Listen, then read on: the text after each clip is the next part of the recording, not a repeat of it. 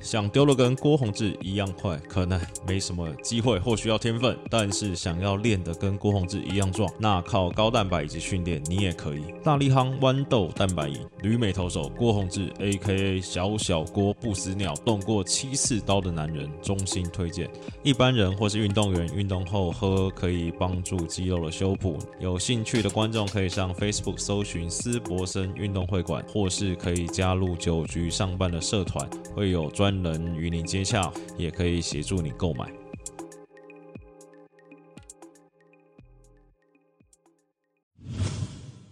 欢迎收听九局上半，我是主持人麦克，在我对面的依旧是天天梗、天天胖、名球皮、名球探这个球评界的豪进耿博轩先生。Hello，大家好。哎，耿胖这个。一开始是算很兴奋又很激动，是总算有这个赞助商爸爸来而且我觉得哎，这个眼光不错，聪明的内行的就懂，竟然选择了对不对？算是我们这个节目来做这个夜配，当然是呃要先从自己人下手。哎，你平常有在吃高蛋白吗？呃，还是会有啊，因为现在还有吃，还是会啊，对，就是说因为它这个产品是不错嘛，那就是有时候还是多少会运动啊，那。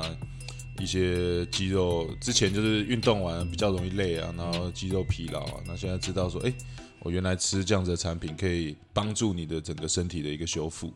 好了，那其实也是刚好，这不是不是设局了，就是其实这礼拜刚好 PPT 有一个不算中职的新闻，但是有一个热议话题，就是刚好就是我们这个爸爸这个小小郭学长。哇，在 IG PO 了一篇文章，在练头的画面，那个左手哇，那个刺青又壮，然后说，哎，经过科学化的训练，给我三个月的时间，能不能从一百二到一百五了？你怎么看待这则贴文？那我觉得以他这个天生丽质的一个状况啊。不要说一百五了，我觉得一百四应该是蛮有机会。你说稍微练一练，可能对，而且现在其实他真的要要要吹的话，应该很快就可以回来啊。对，哇，这个回来应该算是中职可能有呃抢饭碗。好了，那赶快来聊一下中华职棒。好，那上礼拜大概整理了一下，第一个这个头条，这个算是这个陈冠宇啦，选秀第二顺位遇到同一时再度遭到毒手了。三局退场掉六分，虽然两分自责，但是重点是泪光闪闪。对，其实这样看起来是蛮不舍的，因为本身也是呃投手出身嘛，那常常你投到这样很无助，甚至真的很无奈啊，连续好几场。因为毕竟以陈冠宇来讲，他对乐天呃第一轮选到嘛，我相信大家的这个注目呃焦点都一定是放在他的身上，希望说在下半季可以帮助球队呃拿到比较好的成绩。不过到目前为止六场初赛是。呃，零胜两败，那还是一样的。上一场，我觉得整体，如果你把内容拆开来讲的话，可能运气的成分也不是这么好啦。这难免可能在关键时候，呃，先是呃队友的手背没有帮忙，煮了一锅粥，这样，所以最后才让他哎，好像失掉比较多的分数。那可能上一场，呃，不到五局的投球，那失掉六分，不过只有两分是自责分。嗯，对。而且他有一个数据蛮恐怖，就是他回来投了六场一胜难求之外，重点是他六场被打了七发全垒打，而且你看以前他在日本的数据，其实他这应该已经是他生涯单年新高了。对，我觉得最主要，呃，可能陈冠宇自己也要去呃撇开说以往，因为以前都是这种呃可能比较针对性的牛棚的一些策略，所以教练在安排他上来，可能你一场比赛顶多就是碰到打者一次，你很少看到。呃，陈冠宇这样子的牛棚，你可以面对到这个同样打者两次，除非他那天状况是特别好，教练让他持续投下去，要不然就是这种单个人次或者这种单局的一个投球，所以比较不会去像现在投长局数，可能慢慢的去看到陈冠宇投球的一些状况。对，对，因为我觉得有，嗯，我自己觉得他会比较压力大的事情是。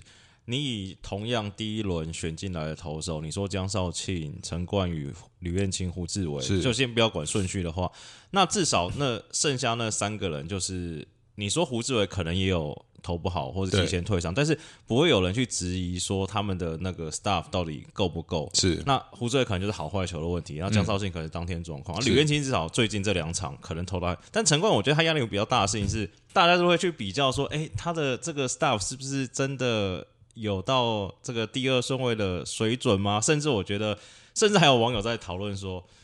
哎，会不会他的 style 可能其实跟王一正是差不多的？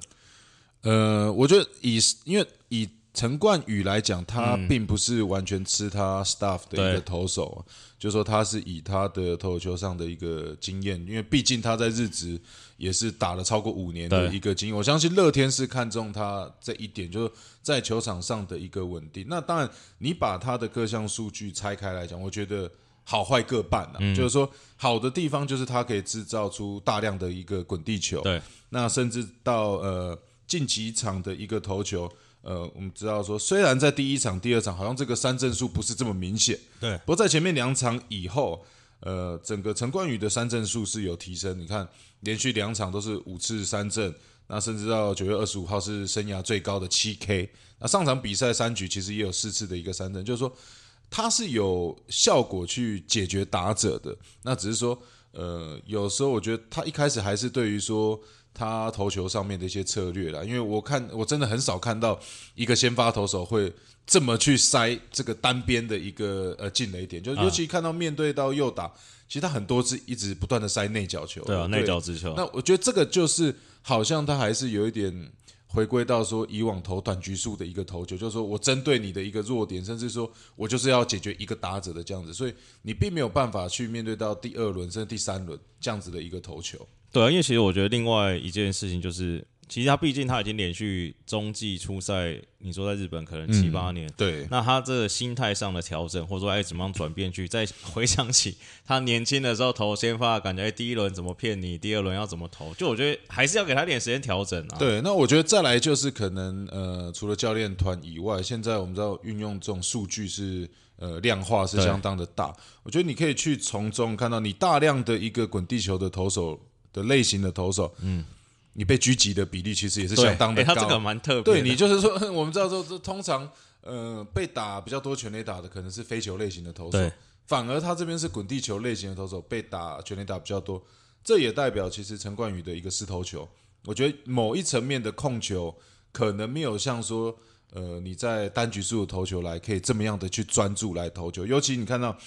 呃，近几场的一个先发，其实他呃六场的一个先发里面，仅仅也只有一场没有投出四坏球保送，嗯，那其他都是那种两次以上，近两场都是三次的四坏球。对，那我觉得这个也是压垮他的呃一个比较大的一个问题，就是说呃进雷点的有时候的一些精准度。那我觉得这个就是说球团你要怎么样去辅助他，说呃从他的各种球路里面，无论是他直球、二缝线。呃，他的滑球、他的曲球，去找寻到呃，他被打击率比较低，呃，比较有效去压制、制造出滚地球，甚至什么样的球路比较容易被打全垒打，再来做一些修正。对，因为我看，我觉得他我他，我看蛮多场，因为他固定在周末出赛嘛。我不知道小我小小金，我觉得他可以去看一下郑凯文或者陈文文怎么投的。就是其实我说实在话，我觉得他现在投的真的有点太小心，而且就是我自己看会觉得。其实蛮拖的，说实在话，就用球数又多。对，那有时候其实不要说中指打者怎么样，那我觉得有时候你真的丢进去，真的被打，就不你会这样建议他吗？对，那就我说，呃，因为以往我看到的他，当然说他很很勇敢来塞内角是没错，可是我说真的，你很难只。光靠吃一边的好球带，这是大概我们是看到牛棚投手，对，就是我可能外角 slider，我就是不断的投在那边，我单局两个人、三个人我解决掉，我就下班了。可是你是一个先发投手，你要面对到九个不同的打者，他每天不同的状况，他的不同的打击能力，你很少真的吃到同一边。所以我建议说，可能要去慢慢的去把这个比重可能放到。呃，可能内角你很爱塞没有问题，可能百分之五十五六十，嗯，可是你还要把百分之差不多三十五、四十甚至五十的重心放到一半。那再就是说，它的变化球种，我们看到还是吃比较多的滑球，对。那你比较难去光靠着一个内角的滑球去有效的来压制右打者。那反而我觉得就是说，呃，你要怎么样去有比较多纵向的变化球，让打者会呃有这种前后或者。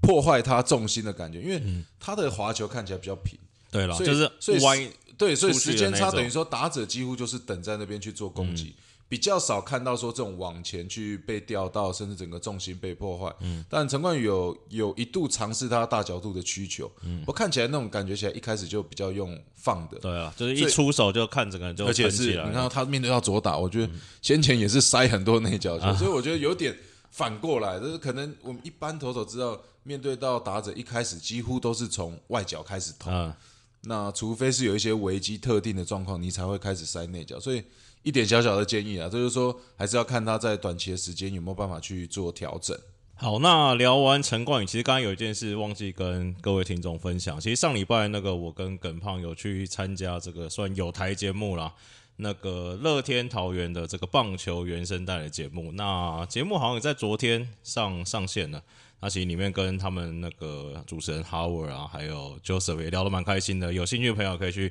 帮他们支持一下，都是在做这个棒球 podcast 的节目。聊完陈冠宇，算是这个令人有点担心啊。但是乐天另外一个接下来聊的球员，这个朱玉贤，就是可能会让这个乐天球迷这所谓知迷们非常的爽快。他拿下了九月的打击 MVP，哦，九月这数据。这个没有，刚才没给耿胖看过。这九月数据是蛮荒唐的。九月单月十九场出赛，击出二十九支安打，十六分打点，五发全垒打，单月打击率四成二零。我们在聊这个球员之前，我们在节目在准备的时候，我去查一下他数据，发现哇，我跟耿胖两个都吓到。哇，这三年朱玉贤真的是。算打击狂人啊！对，能看到今年其实开季有一点点小低潮哦，受伤。对，要不然你看他现在其实初赛应该是不到七场，应该是六十七场左右。那呃，今年其实最挣扎的还是五月份呢，五月份就是一乘八二啊。不过受到疫情疫情的一个停赛啊，呃，让他回来以后马上调整相当好，七月三成。以上啊，八月是九月刚讲到四乘二零啊，嗯那其实呃从七月份开始，每个月几乎都是三个三支全垒打，不断的逐年往上提升哦。那你看，我觉得这样打者真的是每一个投手看到都会怕。对，而且近三年的这个打击三围大概就是三四六了，这个长打率破六成也是很离谱。而且他今年有个数据，我觉得蛮有趣的，像。他以在这个联盟的这个所谓强打者，你说像跟呃小胖林红玉啊或陈玉生他们比起来，其实他有个特色是他全垒打很多，但他二垒安打很少，就是他二垒安打打到现在才十支，这没错。而且球迷有在讨论说，这个他们叫猪哥嘛，嗯，猪哥这个的 power 是不是已经强到你球弹跟不弹对他来说是一样？他只有出墙跟一垒安打，没错啊。你看到他二垒安打应该大多都是直接击在全垒打墙上，所以只能上二连。对，那当然你看到，呃，其实各项，我觉得他有点，呃，类似像富邦的这种林一拳，不过在更 power。我觉得你举举例举到林一拳的时候要小心一点。你觉得乐天球迷听到你讲，他会这样，他们会开心吗？因为因为林一拳其实一直以来就是大家都，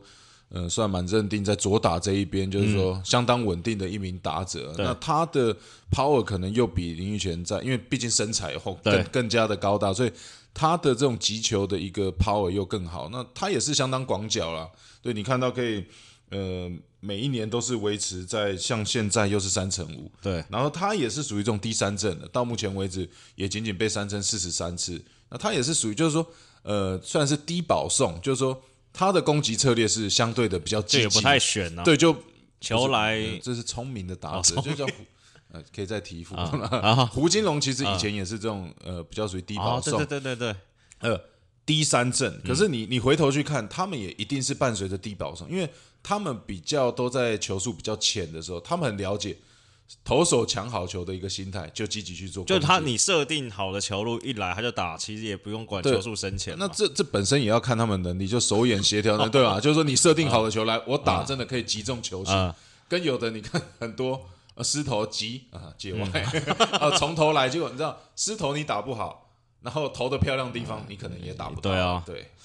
哎，你觉得，因为像朱一贤以选秀来说，那个顺位算蛮晚，嗯，对，蛮晚进进球队的嘛。那你觉得朱一贤在以你来看这几年，就是蜕变成一个联盟？我觉得以这成绩来看，说他是数一数二的打者，其实应该没什么太大问题。你觉得他进步最大的地方在哪里？呃，我我觉得还是说，对于那种关键时刻的一集啊，就临临场的那种表现，那甚至说，呃，在低潮的时候，怎么样的去很快的调试过来？那先前可能，我觉得他多多少少以往呃没有这么频繁的话，就是说还是会受限到一些呃手背位置的一些影响。那今年我觉得今年应该是算一开始是一些伤势啊，所以我觉得很快的又呃稳定出来。我觉得这个就是这种。相当有价值的一个这种选手，就是说你很难很难去取代他、啊，甚至说整个球队是很难去找到这样子的打者。他这个棒子不管手背手怎样，应该 应该就是都会帮他，就对，啊。就是左外野跟一垒哦，想尽办法把他排上去，甚至说，其实他打击呃球棒是握的比较短一点，对。而且这这就很特别，那这也是代表他有这样子的一个 power，才能做这样子的一个握棒呃调试，然后让他可能说呃整个击球的面更广，甚至球棒进入到好球带的速度更快，所以维持这么样一个高档的一个打击率。好，我们先休息一下，待会回来聊中信兄弟。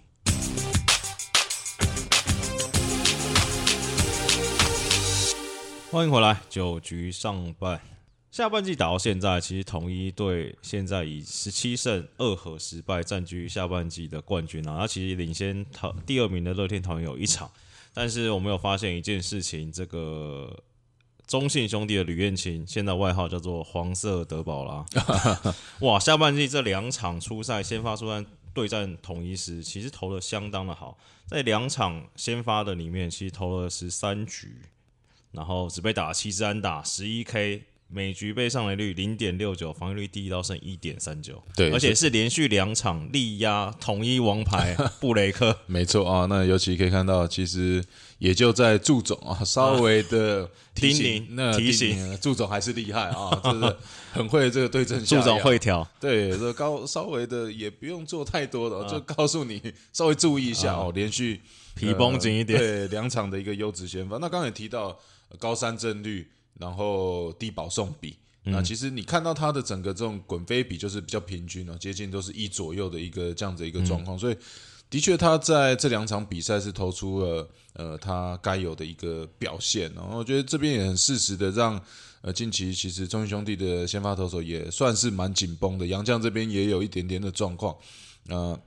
也算是适时的呃补了上来，所以呃整体来看，其实吕彦青的变化球种这边就跟我们刚刚聊到的。呃，陈冠宇来讲的话，可能这就是陈冠宇可能所需要的一些球路，嗯，包含他面对到右打，他可以用他大角度的变速球，对，呃，变速球其实他也有相当好的一个压制右打者的一个能力。那再来就是，呃，吕彦青具有一颗这种大角度的一个曲球，这有往往都是让左打者这像冷冻的披萨。是吧网友说是宝拉的需求，哦，对我我觉得对，就是有人说像镰刀哦，啊这样子削了下来，就是主要只会先往后呃，仰，对对对，一就是就刚刚讲到，你要怎么样让打者呃在打击区里面站的不是那么舒服，会破坏他们的节奏，甚至会让他们往前移，脚步会这种往前移往后，呃，没有那么轻松在打击区里面去应变你各种球路啊，所以我觉得这就是这两场看到李元清投出的一个好表现。你像统一会不会瑟瑟发抖啊？假如说不管是不是总冠军赛，或是下半季接下来的半季的赛程，兄弟一遇到他们就是这个哦应该就这两只左投，两只宝拉。对，要压出来啊。好，那其实刚刚耿胖有稍微提到一下中信的一些投手的状况，那原因是因为黄恩赐已经连续两场先发出赛，投不满两局就下去了。虽然投手教练这个佛斯特说可能身体是没有状况，是因为心理的问题，但是其实大家都会蛮担心，因为黄恩赐理所当然应该要是这个中信兄弟不管是争冠还是下半季一个很重要的投手轮次的人选嘛，但是据现在了解，他可能会在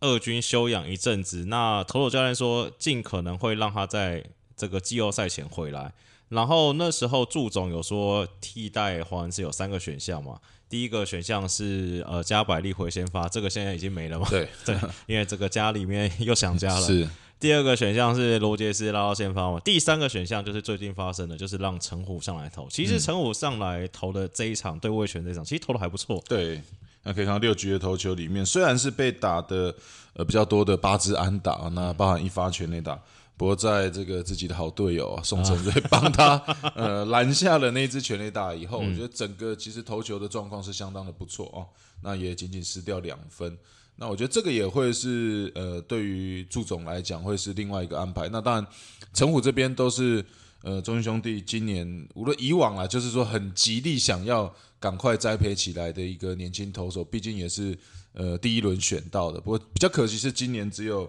呃仅仅四场的一个初赛。那我相信呃，在他们中信兄弟上半季拿到冠军的情况下，下半季你看到祝总很多的一些呃布局跟安排，我觉得。当然除了想要也想要一拼下半季冠军以外，嗯其实很多是在呃对于总冠军赛这边的一些安排跟布局啊。好，接下来我们就是好像是每一集都要聊一下富邦悍将，因为你的关系。呃，没有，我觉得他们很厉害啊，这 尤其都在呃，我觉得虽然一直以来讲到说打线好像没有这么稳定，不过投手这一个方面，我觉得呃下半季无论是在布鲁斯投手教练的带领下，你看到很多牛棚。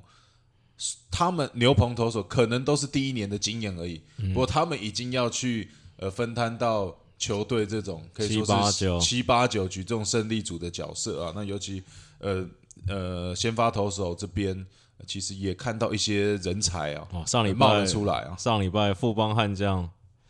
一整个礼拜首度全本土先发，听起来好像是一件很开心的事情，但洪总说：“哎，我花多了，这个这个有宾士开始，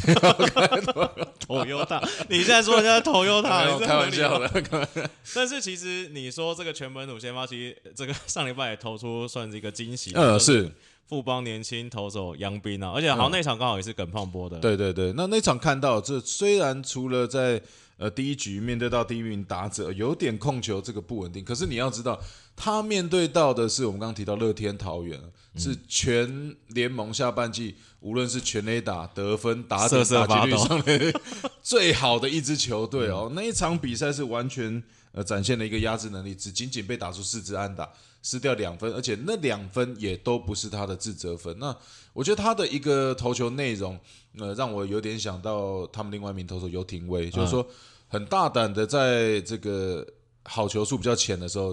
积极的去抢好球，那又敢塞打者的内角。那无论是他的曲球、滑球、变速球，也都有一定的控制能力。那最快球速应该也是有到一百四十七公里，所以就是说，可能比较类似这种速度更快一点的游廷威。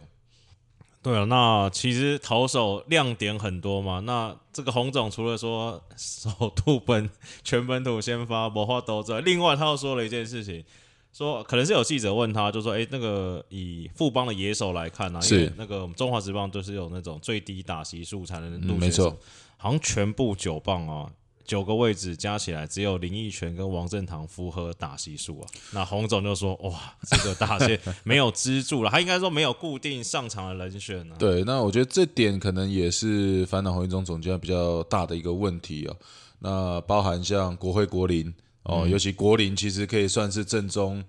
呃右打这边呢各项数据是他其实一度是三冠王，对，他是表现最好。不过近期看到，其实这种伤兵名单进进出出，对从上半季就有开始，我觉得这个也会是影响到洪总的。再讲到国辉哦，一样有跟我同年的，年纪也算大了，你还要叫他去守呃左外野，每一场比赛多多少少也是给他呃比较大的压力。那哲轩哦，上半季。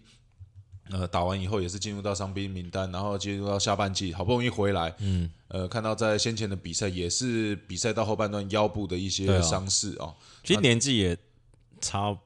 就是跟我一样嘛。该会该会出一些症状就是说状况了。呃，再来就是说，像张敬德、阿德也是一样，他也打打进进虽然他们的主炮啊，嗯可是你看，哎，我觉得张敬德一回来打那副帮，整个感觉不一样。，对，可是接下来就是他有没有办法连 续的出赛？因为在蹲捕这边，你看起来好像教他连续可能蹲个两场左右，嗯，哇，中间这边要有一点休息，因为你看到无论是国辉、林奕泉、张敬德这边。感觉起来都是慢慢的要朝着 DH 的方向，所以这个三个人卡在这边，多多少少还是会影响到呃整个富邦悍将的这个九棒的一个安排啊。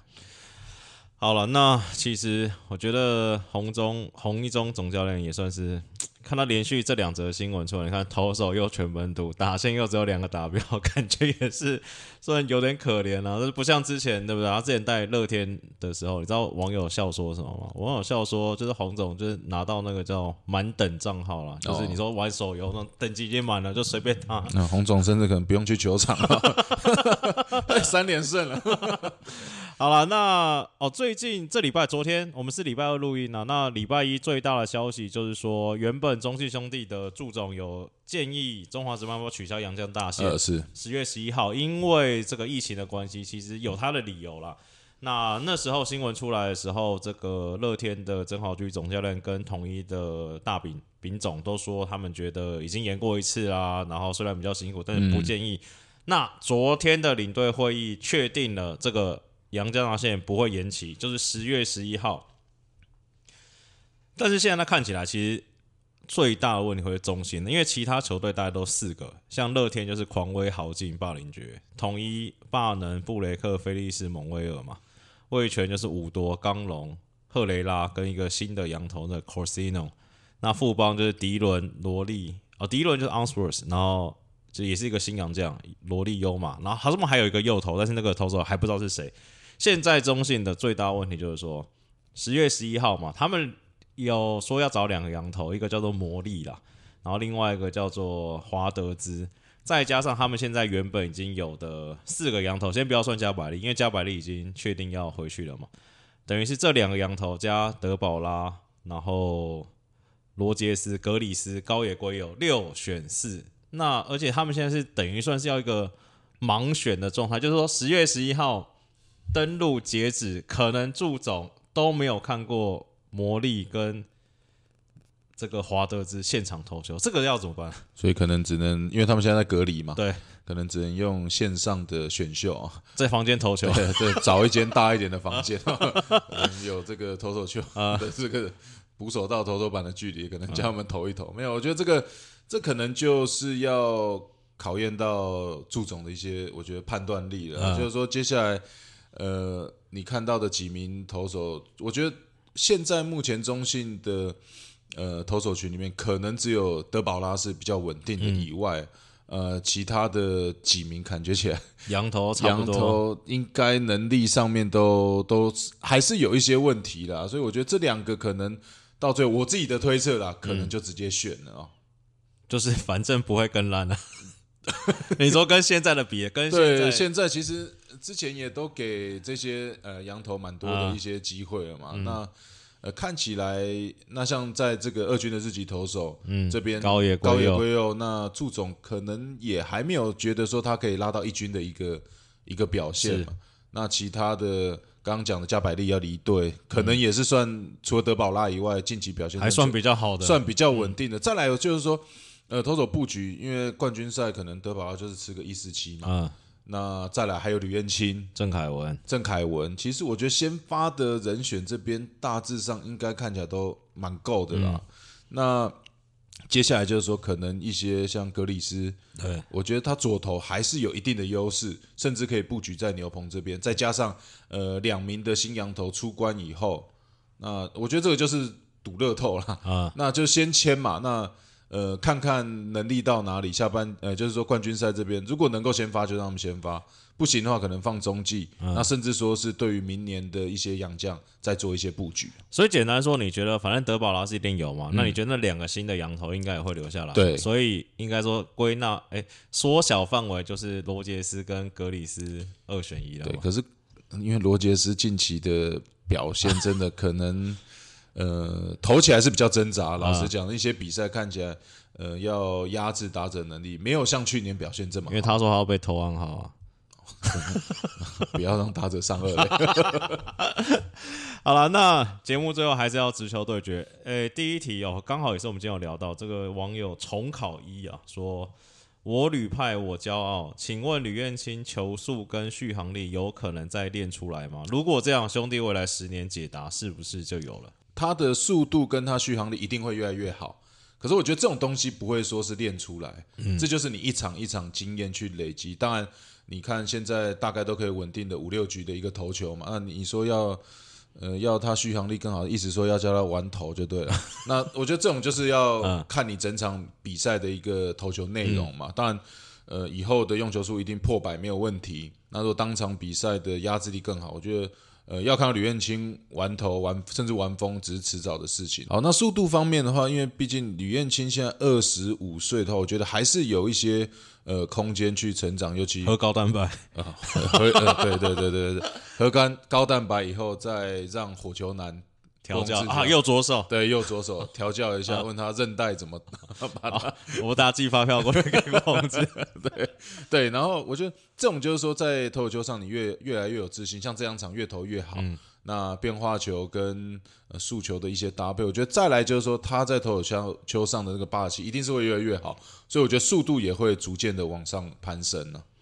好，下一题，这个网友请耿胖、明球探耿胖来评比一下这个宋承瑞跟郭天信，就这最近中职很好的两个外野手。呃，我觉得两位都是算这种我们讲的五拍子嗯的选手了。那尤其看到郭天信，我觉得郭天信又是这种在中职你真的很少见。第一，我觉得你除了看他的各项条件以外，他在球场上的拼劲，嗯，就是教练想要用的人。对，再来，无论是当然两个身材来比起来的话，郭天信这边可能比较吃亏一点，因为呃宋承元大概几有应应该有一个一八三这种宋承瑞感觉就是那个比较高挑一点啊，就是对生来打棒球的对体系。对对，那那当然，郭天信这边呃也是不错。你看到无论是他打击的这种 contact，嗯，然后再来就是说击球的一个这种出速，虽然我我没有太多去记了，可是就是说你至少看得出那个打出去的那种扎实度跟呃球碰到球棒以后喷出去的那种感觉。嗯，那再加上你看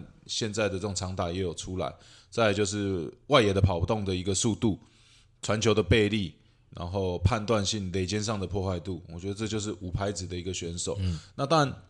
呃，以宋承瑞来讲，也是同样的具有这些的条件。高中的时候投在投球上可以投到一百五十公里以上的一个速度，你说他中外野的背力会差到哪里去？应该也不可能。哦，对，我觉得有时候那种中外野那种传三垒，我说我说我靠，很久没看到这一种。对，那宋承瑞就比较属于在更比较柔软一点的选手，就是说，无论你看他打击的这种动作，呃，相当的协调，甚至他挥背在外野传球啊，这些呃挥背的一些动作，呃，都相当的漂亮。所以我觉得他的天花板也是相当的高、啊，尤其近期在中外野。我还没收全垒打完以后，马上自己先敲一支夯了一支哦，我觉得祝总真的看到未来中外野的一个希望。哎，我这个是我个人有点疑惑，就是你觉得在接下来这场比赛，因为兄弟呃中信兄弟主要是要调整打总冠军赛嘛，是，我个人是觉得至少下半季这前呃下半季的前这三十场，我觉得宋承瑞上场的时间好像还是有点少。就只要你把他当成是未来你中外的接班人选的话，呃，对我我觉得可能祝总这边还是呃比较小心来看待去使用宋承瑞啊，就是说呃并不会让他可能比较密集的一些出赛，那甚至可能我觉得祝总对宋承瑞这边已经有一定的信任度了，对，所以他必须去尝试一些呃可能会是第四号或者第五号的一个外野手的人选，嗯，所以呃宋承瑞就是给他一个。呃，时间到了，给他上场的一个机会，甚至你把他放到后面，比赛后半段其实他很好用啊，哦你要带跑也可以啊，带手也可以，然后甚至带打也可以，所以对我觉得祝总在这边是呃比较小心看待来使用宋承瑞。好，那今天节目也差不多到尾声了。那喜欢我们的听众朋友，别忘记帮我们去推荐给你朋友，说，哎、这节目好好听。那也可以在 Apple 上上，也可以在 Apple 上面或 Spotify 上面帮我们订阅、五星留言，给我们点鼓励。那今天非常的感谢这个耿胖耿博轩来继续参加我们的节目，我是主持人麦克。今天节目谢谢大家收听，大家拜拜。拜拜。